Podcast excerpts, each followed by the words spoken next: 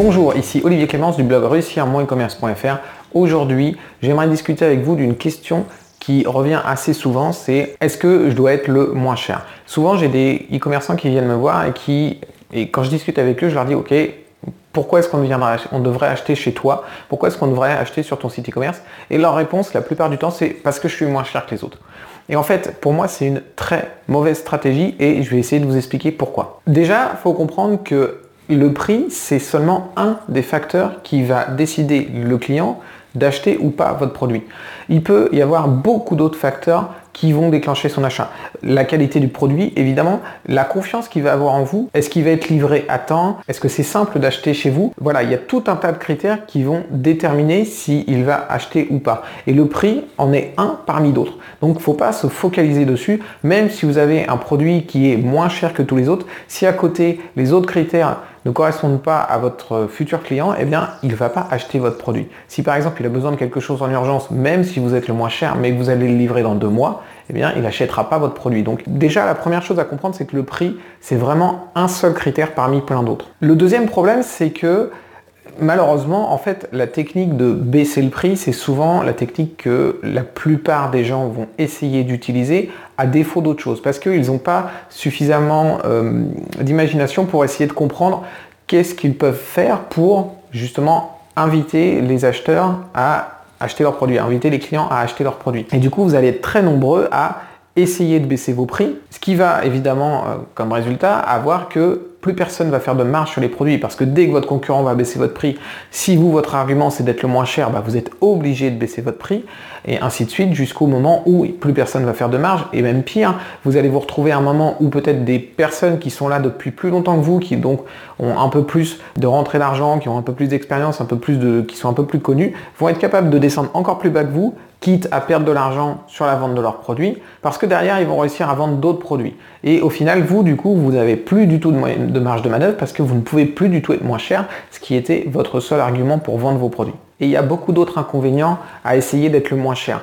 Si euh, vous êtes le moins cher, si vous faites très peu de marge sur vos produits, eh bien le problème c'est que derrière, vous n'avez justement pas de marge de manœuvre. Vous n'allez pas pouvoir offrir un service client de qualité au niveau du SAV, vous allez devoir justement aller le plus vite possible. Pourquoi? Parce que vous n'avez pas de marge de manœuvre. Donc vous allez devoir essayer de régler les problèmes très très vite, de manière totalement automatique. Et souvent, ça peut dégrader le, résultat que vous allez offrir. Au niveau euh, des remboursements, vous n'allez pas pouvoir faire de remboursement. Si vous avez un produit sur 10 qui arrive cassé, eh bien ça va être compliqué pour vous d'être rentable si vous n'avez pas une marge suffisante et vous n'allez pas pouvoir rembourser vos clients. Moins vous avez de marge euh, en termes d'argent, moins vous avez de marge de manœuvre derrière et du coup vous ne pouvez pas offrir les services qui correspondent à la qualité que vous voudriez euh, dégager.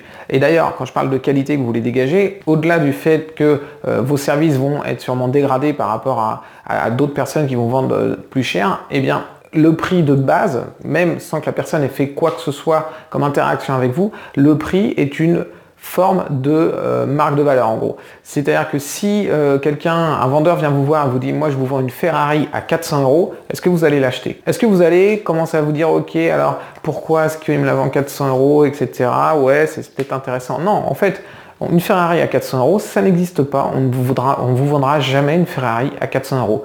Il y a un piège ou alors c'est pas une Ferrari. Enfin voilà il y, a, quelque chose qui va pas. Donc en gros dès que vous commencez à vendre pas suffisamment cher vos produits, vous allez perdre la confiance des personnes qui auraient pu acheter votre produit justement. Ensuite, vous allez aussi attirer les mauvais clients. Pourquoi? Parce que un produit qui est vendu 1000 euros, on va essayer de réfléchir, on va passer du temps, on va se renseigner, on va euh, justement acheter chez quelqu'un en qui on a confiance, etc., etc. Du coup, lorsqu'on fait l'achat, on est un client qui a bien réfléchi à son problème, qui a bien choisi son produit, qui a a priori confiance en nous et donc c'est un client qui va être beaucoup plus facile à gérer qu'un client qui est arrivé sur votre site, a vu votre produit à 10 euros, l'a acheté sans réfléchir, il arrive chez lui puis bon, bah, c'était pas le bon.